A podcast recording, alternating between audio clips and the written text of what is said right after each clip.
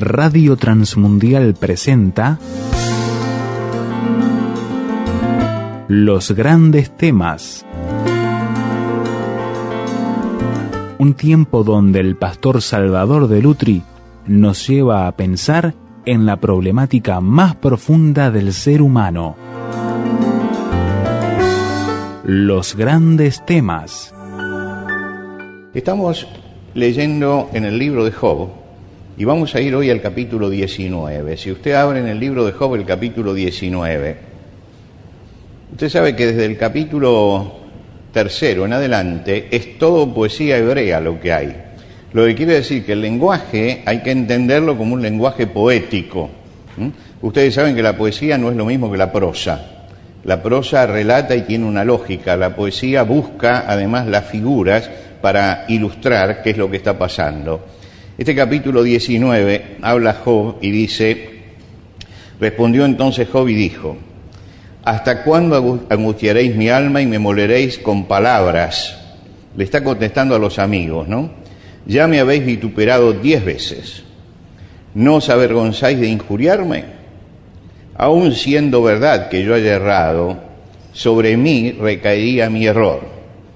Pero si vosotros os engrandecéis contra mí y contra mí alegáis mi oprobio, sabed ahora que Dios me ha derribado y que me ha vuelto en su red. Y aquí yo clamaré agravio y no seré oído, daré voces y no habrá juicio. Cercó de vallado mi camino y no pasaré y sobre mis veredas puso tinieblas. Me ha despojado de mi gloria y quitado la corona de mi cabeza, me arruinó por todos lados y perezco, y ha hecho pasar mi esperanza como árbol arrancado. Hizo arder contra mí su furor, y me contó para, me contó para sí entre sus enemigos. Vinieron sus ejércitos a una y se atrincheraron en mí y acamparon en derredor de mi tienda hizo alejar de mí a mis hermanos, y mis conocidos como extraños se apartaron de mí. Y vamos a ir más adelante en la lectura al versículo 23, versículo 23. ¿Quién diese ahora que mis palabras fuesen escritas? ¿Quién dice que se escribiesen en un libro que con cincel de hierro y con plomo fuesen esculpidas en piedra para siempre? Yo sé que mi Redentor vive y al fin se levantará sobre el polvo, y después de deshecha esta mi piel, en mi carne he de ver a Dios, al cual veré por mí mismo, y mis ojos le verán, y no otro, aunque mi corazón desfallece dentro de mí. Mas debierais decir, ¿por qué le perseguimos? Ya que la raíz del asunto se halla en mí. Temed vosotros delante de la espada, porque sobreviene el furor de la espada a causa de las injusticias para que sepáis que hay un juicio. Nos vamos a detener aquí en la lectura. El capítulo es más extenso, pero por amor al tiempo lo abrevié, pero es el gran alegato de Job.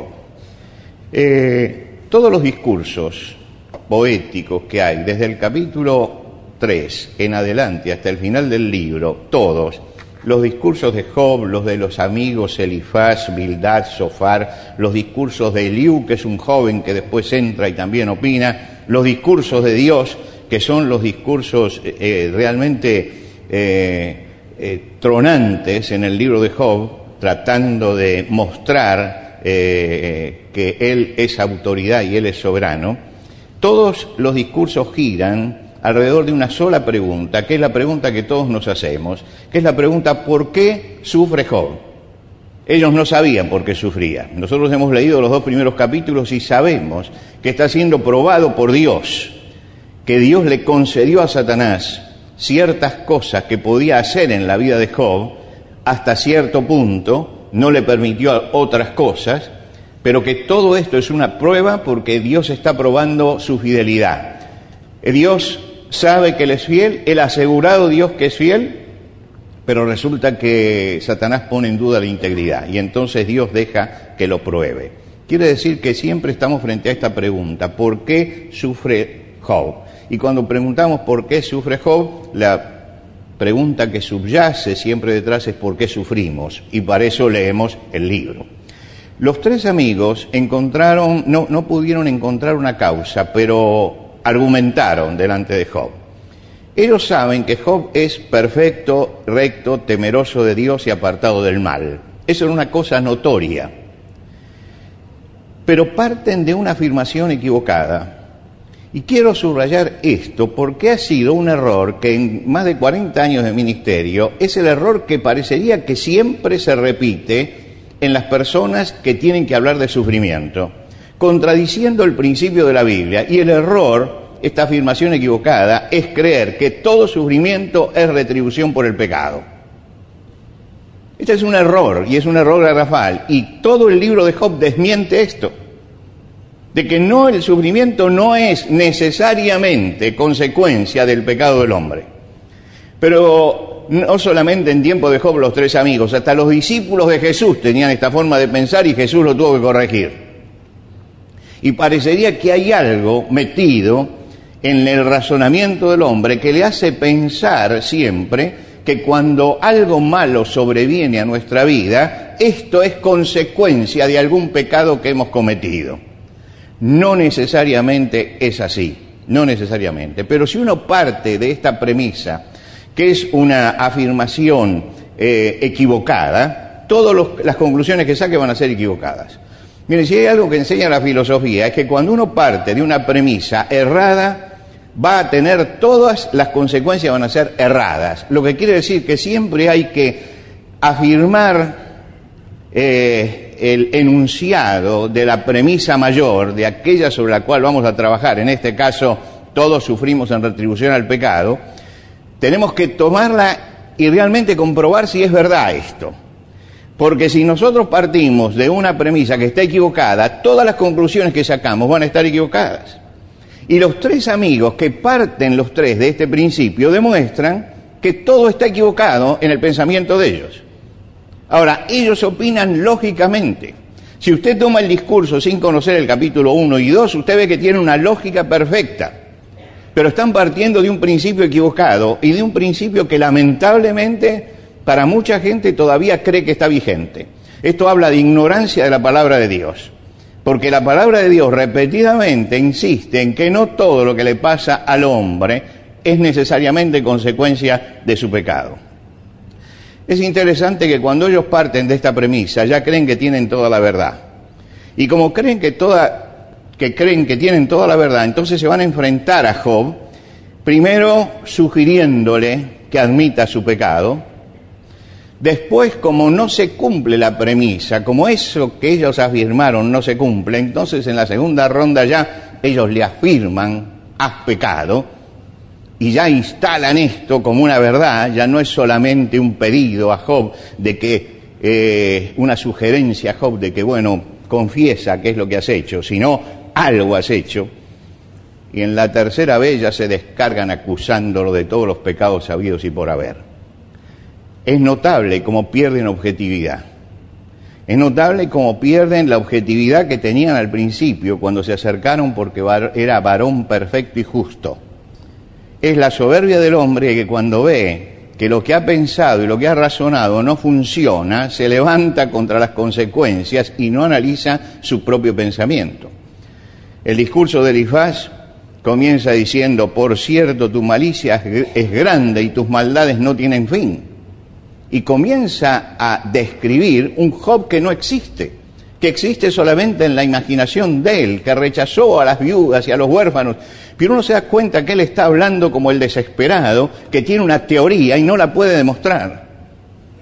Y esa teoría, en vez de pensar tal vez me equivoqué, está entonces levantándose con el que contradice con sus palabras la lógica que él tenía hasta ese momento. Vinieron los tres amigos para consolar y animar a Job y después lo intenta destruir moralmente. Desmienten a Dios afirmando que Job no es íntegro, pierden la objetividad y finalizan con argumentos destructivos. Los amigos de Job manifiestan tres cosas.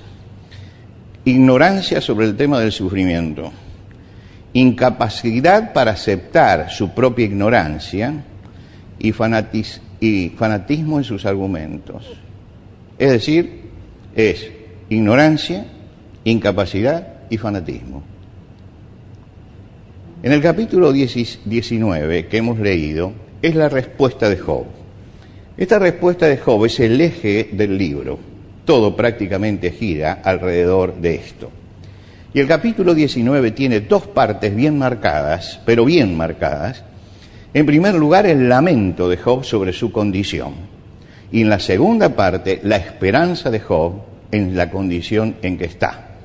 Quiere decir que estas dos cosas están muy marcadas en, este capítulo y eh, Job hace una síntesis de su situación. Nosotros hemos leído una parte, lo hace con objetividad. Mira lo que le está pasando objetivamente.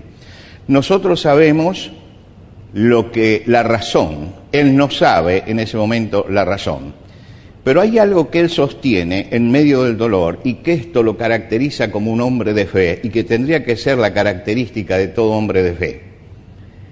Job dice que todo lo que le sucedió está bajo la soberanía de Dios. Él no se revela contra Dios, pero dice, si esto me está pasando, Dios lo sabe y lo permite. Es decir, la soberanía de Dios es la que me colocó en este estado. Si Satanás hizo conmigo lo que hizo, no fue porque él lo quiso hacer, sino porque Dios le permitió que lo hiciera. Ahora, yo no sé por qué Dios lo permitió, pero yo sé que es Dios el que lo permitió. Fíjense cómo habla, cercó de vallado mi camino, sobre mis veredas puso tinieblas ¿Quién es el sujeto del verbo? Es Dios. ¿Quién es el que cercó de vallado? Me ha despojado de mi gloria y quitado la corona de mi cabeza. Es Dios. Me arruinó y ha hecho pasar mi esperanza como árbol arrancado. Es Dios. Toda esa parte, Él está admitiendo la soberanía de Dios. No tiene cabal comprensión de los motivos, no sabe por qué. No sabe por qué. Pero él dice, yo sé que Dios es soberano y Dios está allí. Vuelvo a repetir un versículo de Jeremías en las lamentaciones que tendríamos que tener siempre cerca cuando hablamos del tema del dolor y cuando vemos el sufrimiento, propio o ajeno.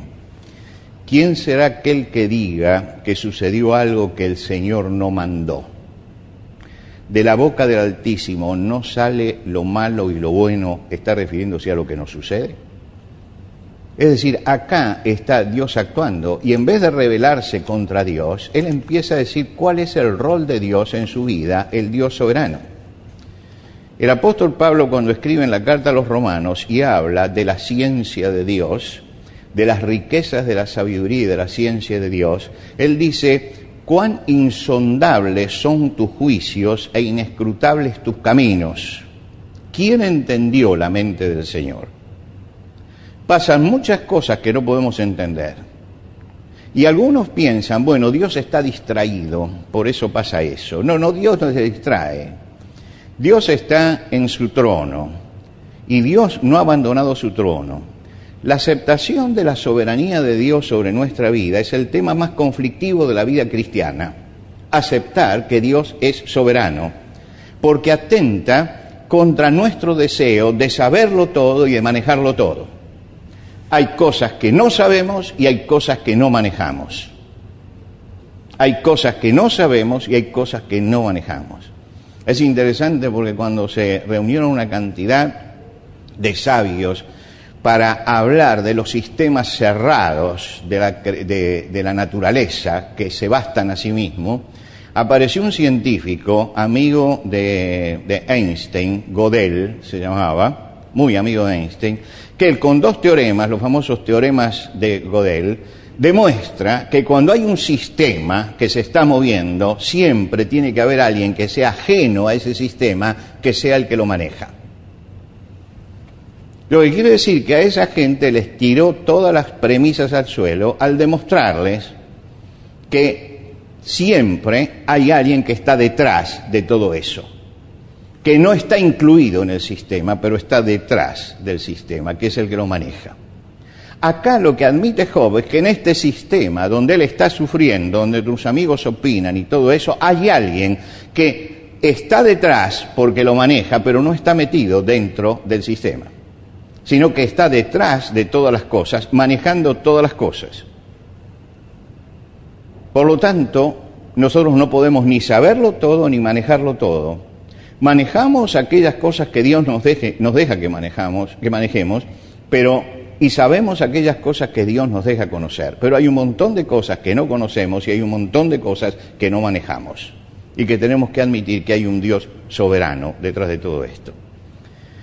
La reacción de sus allegados también es algo que Job describe con asombro. Hay un alejamiento que se produce en los conocidos y en los parientes y en la familia cercana cuando él empieza a sufrir. Y hay una pérdida de autoridad en él. Empieza a llamar a sus siervos y sus siervos no le contestan. Está pasando lo que pasan con todos los enfermos que son este, enfermos crónicos o enfermos terminales, que muchas veces los parientes empiezan a sentir el agobio de la enfermedad de la persona y empiezan a tomar distancia. Y en el caso de Job pasaba así. Todos empezaban a tomar distancia de él, porque no tenían una respuesta ni tenían una solución. El asunto es que Job percibía que ellos estaban tomando distancia, se daba cuenta. Y en este lamento, él va a hablar de cómo siente que se van alejando los conocidos, los parientes. Dice, aún los muchachos menospreciaron al levantarse hablaban contra mí, todos mis íntimos amigos me aborrecieron y los que yo amaba se volvieron contra mí. Él siente el peso del rechazo en medio de su sufrimiento. Y por supuesto, los amigos que vinieron allí habían olvidado su misión y por eso Él les dice, oh vosotros mis amigos, tened compasión de mí. Es decir, padezcan conmigo. No le pido que me expliquen les pido que estén aquí al lado mío compartiendo mi sufrimiento. Ahora, cuando llega este momento, nosotros tenemos el cuadro completo de lo que está pasando abajo. Estamos viendo la incomprensión de los amigos, la angustia de la mujer de Job que le dice, bueno, maldice a Dios y muérete. Estamos viendo cómo Job siente que la gente se aleja de él porque ya su enfermedad es crónica y se va deshaciendo y entonces todos toman distancia. Él ve además cómo va abandonando, cómo, cómo lo va abandonando su poder y su prestigio. Ya no es la persona que era antes. Antes salía a la puerta de la ciudad, que era el lugar donde se juzgaba, donde iban los hombres importantes, y todos se callaban. Y los jóvenes eh, se ponían a un costado porque estaban frente al sabio. Ahora los jóvenes se alejan, pero se alejan con desprecio. Se alejan porque está enfermo. Está viviendo una situación violenta, una situación trágica. Y acá nos detenemos un poco en la palabra de Dios. Eh, no siempre nos sucede como sucede a Job. Nosotros aquí conocemos la trama secreta, conocemos la parte que Dios nos relata en los dos primeros capítulos. Y entonces nos preguntamos, cuando las cosas suceden, cuando estamos frente a una enfermedad grande, grave, ¿qué debemos hacer? ¿Qué debemos hacer? El libro de Job nos enseña dos cosas que hay que hacer frente a alguien que está sufriendo. En primer lugar, compasión en vez de comprensión compasión en vez de comprensión, no tratar de entender lo que pasa, sino de padecer juntamente con él. El dolor es un gran mensajero, es un gran mensajero, pero no siempre es claro en todo lo que dice. Muchas veces es enigmático. Todo dolor tiene una explicación y todo dolor tiene un sentido y todo dolor tiene un propósito pero no siempre el hombre lo entiende. No pueden sacarse conclusiones generales del dolor. Uno no puede decir el dolor es siempre consecuencia del pecado, como tampoco se puede decir el dolor siempre es una prueba de Dios. Son a veces afirmaciones que las hacemos rápidamente, pero yo creo que cuando hay dolor, Dios está tratando directamente con la persona, sin intermediarios. Y el único que puede decir o que puede intuir o que puede ver hasta cierto punto el porqué de su sufrimiento es la propia persona, pero nadie más. Porque hay un trato personal de Dios con el hombre que está sufriendo. Cuando Jesús estaba en la cruz, a los costados de la cruz había dos ladrones y los tres estaban bajo el mismo sufrimiento. Los tres. Uno de ellos se rebelaba porque quería salir de la cruz. Era el hombre que estaba airado por lo que le pasaba. Pero hay otro ladrón, que es el que habla con Jesús, y él dice algo que es importante, es su visión de la vida. Nosotros, a la verdad, recibimos lo que merecieron nuestros hechos. Es decir, yo sé por qué estoy sufriendo y en mi caso es a causa del pecado que cometí. Es decir, él tiene convicción. Es una convicción personal de su propio pecado. Y eso, claro, es evidente para todos y él lo admite, que su consecuencia es sufrimiento del pecado. Un día Jesús va hasta Bethesda y se encuentra allí a un hombre paralítico que está sufriendo y el Señor lo sana. Y después de un tiempo lo halla en el templo ya sanado. Y cuando lo encuentra en el templo, Jesús le dice, mira que has sido sanado, no peques para que no te venga una cosa peor. Quiere decir que es Dios el que le está hablando y le dice, esa enfermedad ha sido la consecuencia de tu pecado. Pero siempre es Dios el que habla o la persona. En el caso del ladrón nos explica el ladrón. En el caso del, paralítico, del paralítico de Bethesda, nos explica el paralítico. Lo que quiere decir que las razones no vienen por terceros que están allí mirando, sino vienen por ellos mismos. Un día Jesús va caminando y se encuentra con un ciego de nacimiento. Es la primera vez que Jesús se encuentra con un ciego que nació ciego. No que tiene que recobrar la vista, porque ya la tenía, sino que nació ciego. Y los que nacían ciegos despertaban una inquietud muy grande en la gente porque se preguntaban quién pecó, este o sus padres. Lo que quiere decir que ya en la pregunta están diciendo que ellos entienden que, el, sufrimiento tiene que ser consecuencia del pecado, tiene que sufrir a causa del pecado. Ahora resulta que este nació ciego, quiere decir que está sufriendo desde el momento que nació. Y ahí se le empezaban a quemar los argumentos, porque acá no pueden decir que había pecado, ya nació ciego. Entonces empezaban, la cuestión estaba en discutir quién pecó, este o sus padres. Alguien ha pecado. Y se fueron a Jesús y le preguntaron, porque era la primera vez que Jesús estaba ante un ciego de nacimiento. Entonces era el momento de hacerle la pregunta. Y cuando le preguntaron los discípulos, Jesús, eh, ellos le dijeron, maestro, ¿quién pecó este a sus padres para que haya nacido ciego? Jesús le respondió, no es que pecó este ni sus padres, sino para que las obras de Dios se manifiesten en él. Es decir, no es un pecado ni de él ni de sus padres. Dios lo hizo así porque quiere hacer una obra en él. Inmediatamente Jesús le da la vista y se produce allí un problema tremendo entre los religiosos y es, un desastre eso porque nadie puede explicar y llaman a los padres para que digan si nació ciego, si es el hijo y todo lo demás, pero uno ve que Dios tenía preparado esto para que en ese momento se desatara toda esta situación que reveló realmente quién era Jesús. Y Jesús le dice, no, este no es ni este ni sus padres. Le está diciendo a los discípulos, ustedes pueden mirar y opinar, pero siempre se van a equivocar, porque la verdad siempre la tiene Dios. Y en todo caso, si alguien puede interpretar su propia vida, es el que sufre y no el que está al lado. Cuando Lázaro se enferma, y vienen a avisarle a Jesús, Jesús dice, esta enfermedad no es para muerte, sino para que la gloria, para la gloria de Dios, para que el Hijo de Dios sea glorificado por ella. Está muy diciendo muy claro, esto no es para que se muera. Ahora después se murió, sí, pero Jesús fue y lo resucitó. Ahora él dice, ¿por qué está sufriendo Lázaro? ¿Y por qué llega a la muerte? Para que la gloria de Dios sea manifestada es otro tema, totalmente distinto.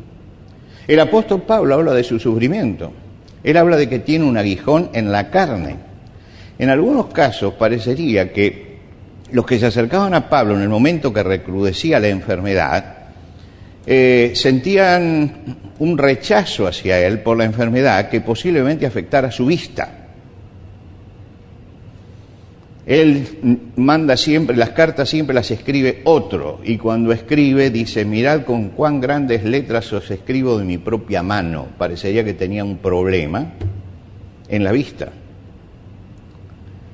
Ahora, dice, yo le pedí a Dios que me quitara este aguijón en la carne. Y Dios me contestó, bástate en mi gracia. Ahora, él dice, y para que la grandeza de la revelación no me exaltase desmedidamente, Él es encargado de definir por medio del Espíritu Santo qué es la iglesia y cómo funciona la iglesia. Dice, para que no me llenara de soberbia, preventivamente Dios me mandó una enfermedad, que es un aguijón en la carne, para que siempre me dé cuenta que soy un hombre. Quiere decir que hay, que hay casos donde se dice es consecuencia del pecado, hay casos donde se habla de la gloria de Dios, hay casos donde es preventiva, hay muchas manifestaciones. El asunto es que el único que tiene la clave es Dios y el único que puede llegar a interpretar si Dios quiere es el que sufre, pero no los terceros que están alrededor que siempre quieren explicar esto. Por tanto, la, incomprensión no tiene que invalidar la compasión. Yo no comprendo, pero tengo que compadecerme de la persona. No podemos hacer del dolor propio o ajeno una cuestión de discusión teológica. Si alguien sufre, tengo que ayudarlo. No tengo que empezar a hacer teología sobre la persona tengo que ayudarlo. El deber es consolar al que sufre. Esto es lo que enseñó Jesús. Jesús dijo, gozaos con los que se gozan y llorad con los que lloran. Bueno, gozarse con los que se gozan es muy fácil, pero llorar con los que lloran es más difícil. Y el Señor dice, hay que aprender las dos cosas, a gozarse con los que se gozan y a llorar con los que lloran. Mis hermanos, no todo dolor tiene una explicación que nosotros podamos alcanzar. Si Dios quiere la alcanzamos, pero no todas. Ahora Job, después de haber hecho todo este recorrido, llega el momento de la esperanza. Job se levanta sobre sus pies ha medido las palabras anteriores y él dice, no me juzguen por mis palabras, hablo así porque estoy desesperado. Y las palabras se las lleva el viento. Es decir, estoy hablando en la desesperación. Y esto se refiere al primer discurso que leímos. Recuerdan ustedes que era una gran queja de Job. Dice, pero no me tomen en cuenta todo esto. Y ahora afirma cuál es la base de su confianza después de haber sufrido mucho. Él dice, ¿quién diese ahora que mis palabras fueran escritas y quién diese que se escribiesen en un libro y con cincel de hierro y con plomo fuesen esculpidas en piedra para siempre? Las palabras importantes de los hombres quedan grabadas muchas veces en el mármol. Si ustedes van a la plaza principal donde están los restos de Artigas en Uruguay, las grandes frases de Artigas están puestas en las paredes, porque son las frases con las que él transmitió su pensamiento. Lo mismo sucede en nuestro país. Las grandes, hay grandes frases de San Martín en la Catedral Metropolitana donde están sus restos, se graban. ¿Y por qué se ponen en mármol? Porque en mármol permanece. Ahora acá dice, bueno, lo que yo voy a decir es tan importante que tendrían que figurar en un libro, dice Job, o que con un cincel de hierro, esta es la forma en que lo hacían en la época, se hacía el canal de la letra en la piedra y después se colaba plomo. Entonces quedaba la letra ¿eh? en color en ese lugar. Y entonces él dice que con cincel de hierro y con plomo fuesen esculpidas en piedra para siempre. Me gustaría que estas palabras quedaran. Lo que quiere decir que hay palabras que dijo al principio que se las llevó el viento. Palabras que, como dice él, pensáis censurar palabras y los discursos de un desesperado. ¿Se pueden censurar las palabras y los discursos de un desesperado? Estas palabras desaparecen, pero dice, pero esto es lo que tiene que perdurar. Y cuando yo veo que un hombre ha sufrido y ha dicho en su desesperación lo que dijo, y ha escuchado a sus amigos y los ha refutado, y llega al final y, se detiene después de escribir su, su posición, creo que es muy importante tener en cuenta esto que lo va a decir, porque dice, esto sí lo estoy diciendo en mis cabales, y no es el fruto del dolor. ¿Y qué traen estas palabras? Él dice, yo sé que mi redentor vive y al fin se levantará sobre el polvo y después de deshecha esta mi piel, en mi carne he de ver a Dios. Es decir, él hace la afirmación de la esperanza. Fíjense que estamos en el Antiguo Testamento y aparece la palabra redentor. Es una palabra que aparece una sola vez en la Biblia. Aparece la palabra redención muchas veces. Pero la palabra redentor aparece aquí. ¿Quién es el redentor? El redentor es el que paga por el esclavo, lo saca de la esclavitud y lo libera. Ese es el redentor. La palabra redentor, que le hemos llenado de un, de un carácter místico, lo que significa es eso, redimir era ir al mercado de esclavos y comprar al esclavo para darle la libertad. Eso era la redención. Y él dice, yo sé que el que me va a redimir vive. Está haciendo la referencia a Dios que me puede sacar de esto. Él está vivo. Y al fin se levantará sobre el polvo y después de deshecha esta mi piel, en mi carne he de ver a Dios. Él está afirmando su esperanza, no la esperanza en la restauración de su cuerpo, mi piel se deshace, sino en la esperanza eterna, en la esperanza de que el Redentor lo estaba esperando y que iba al encuentro del Redentor. Él había entendido el sentido de la vida. El sentido de la vida es pasajero. Pasamos. Y si nos quedamos solamente acá, no hay esperanza. Entonces, entramos en la desesperación. ¿Por qué? Porque hemos interpretado mal lo que es la vida. Él se para y dice, yo sé que mi redentor vive y que va a haber un momento que se va a levantar y se va a manifestar, y yo en mi carne, pero me voy a encontrar con Dios. Dios está allí para sostenerlo. no entiende su sufrimiento, pero cree.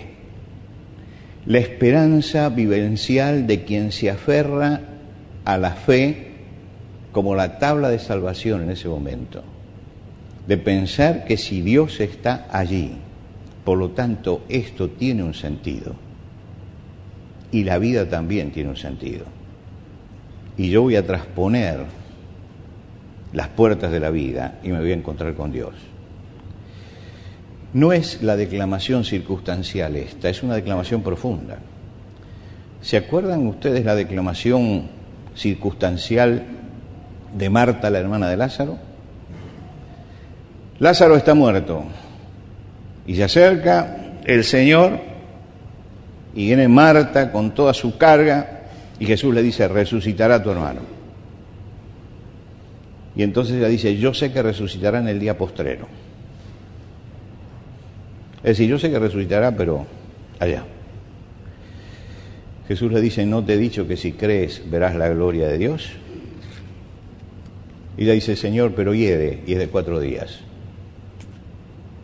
como diciéndole esto está terminado. Y Dios le dice, no, no está terminado. Saquen la piedra. Saquen la piedra. Es decir, el Dios Todopoderoso pasa por encima de todas las cosas para manifestar su poder. Y quien ha leído el libro de Job al final sabe que el Dios poderoso terminó manifestando su poder en Job. y desmintiendo a todos los amigos, desmintiéndolos. Job tiene esperanza. Y tiene una esperanza no declamativa, tiene una esperanza verdadera, una esperanza en el corazón. Si nosotros en esta vida solamente esperamos en Cristo, somos dignos de compasión. Porque si solamente nos hemos acercado a Cristo para que me solucione los problemas de acá, entonces no he entendido ni la obra de Cristo ni la redención de Cristo. Cristo es el redentor que me libera del pecado y me saca y me espera. Y hay algo más allá de la vida terrenal, que es el encuentro con Dios. Y Él ha perdido ya la esperanza de abajo. Mi piel se está deshaciendo. Él está admitiendo que está llegando al final, que todos los síntomas le están diciendo que llega al final. Pero dice, cuando se deshaga toda mi piel, en mi carne, yo de ver a Dios. Como sea, pero voy a llegar. ¿Por qué? Porque fui fiel a Él, porque puse mi esperanza en Él, porque he mantenido mi integridad hasta el fin y porque sé que mi relación con Él está intacta, aunque yo no entienda qué es lo que pasa, aunque yo no comprenda por qué me está pasando esto. Yo sé que Dios está detrás y en Él tengo puesta mi esperanza. Mis hermanos, esta es la afirmación de alguien que está naufragando, ¿no? Pero que ha encontrado la tabla de la salvación y que se aferra a esa tabla de salvación. Que Dios está presente en su vida y aquel Dios al que él honró con su conducta durante tanto tiempo y lo siguió con integridad, es el Dios que va a actuar en ese momento en su vida para salvarlo, para sacarlo de eso. Y Él no dice me va a sacar abajo, me puede sacar abajo o en la eternidad. Pero Dios es el único que puede restaurar al hombre y que puede levantarlo y que puede darle esperanza. Y es en esta esperanza donde Él afirma su corazón para poder seguir adelante. Y estas son las palabras que Él quiere grabar en, en el mármol y con plomo y con cincel de hierro. Yo sé que mi Redentor vive. Y esto es lo que cada uno de nosotros tiene que tener claro en la vida y en el sufrimiento, que nuestro Redentor vive, ha resucitado. ¿Y por qué ha resucitado? Es que tenemos una esperanza que va más allá del dolor y que va más allá de la muerte. Señor, te rogamos que en el ejemplo de este hombre de la antigüedad, que tuvo que soportar tantos sufrimientos, pero no claudicó, mantuvo su integridad y su confianza y su fe y su esperanza. Te rogamos que cada uno de nosotros puedas transitar los caminos oscuros de la vida, los valles de sombra de muerte, sabiendo que tú estás con nosotros y que en la casa del Señor vamos a morar por largos días. Señor, te damos gracias por la esperanza que tenemos en Cristo Jesús, nuestro Salvador porque Él sacó a luz la vida y la inmortalidad para nosotros. Y porque, con, porque Él resucitó, sabemos que vamos a vivir más allá, más allá de los límites humanos. Vamos a vivir más allá de lo que aguanta nuestro cuerpo y más allá del tiempo, porque nos vamos a encontrar con el Cristo eterno, con el Señor de la eternidad. Señor, te agradecemos porque nosotros como cristianos sabemos que nuestro Redentor vive y que porque Él vive, nosotros también vamos a vivir. Te pedimos, Señor, que esto sea grabado con el cincel del Espíritu Santo en nuestros corazones, para que nunca olvidemos esta maravillosa gracia tuya que recibimos en Cristo Jesús. Señor, te pedimos que esta semana podamos transitarlas tomado de tu mano y podamos honrar tu nombre y servirte. Y podamos, Señor, llevar el mensaje de esperanza, de consuelo, de compasión a todo el que lo necesite. Te pedimos esto en el nombre de Cristo Jesús. Amén.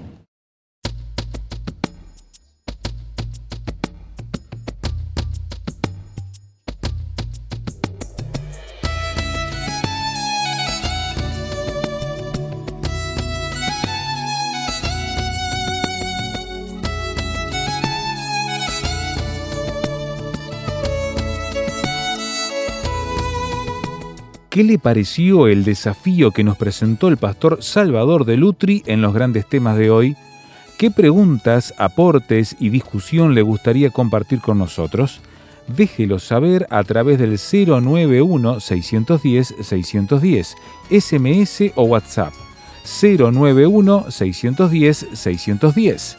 Si está fuera de Uruguay, agregue el número en su libreta de contactos así, símbolo de más 598 91 610 610.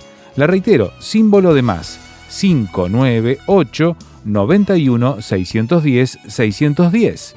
Encuéntrenos también en el sitio web tierrafirmertm.org para escuchar los audios de este y los demás grandes temas. Tierra Firme, rtm.org.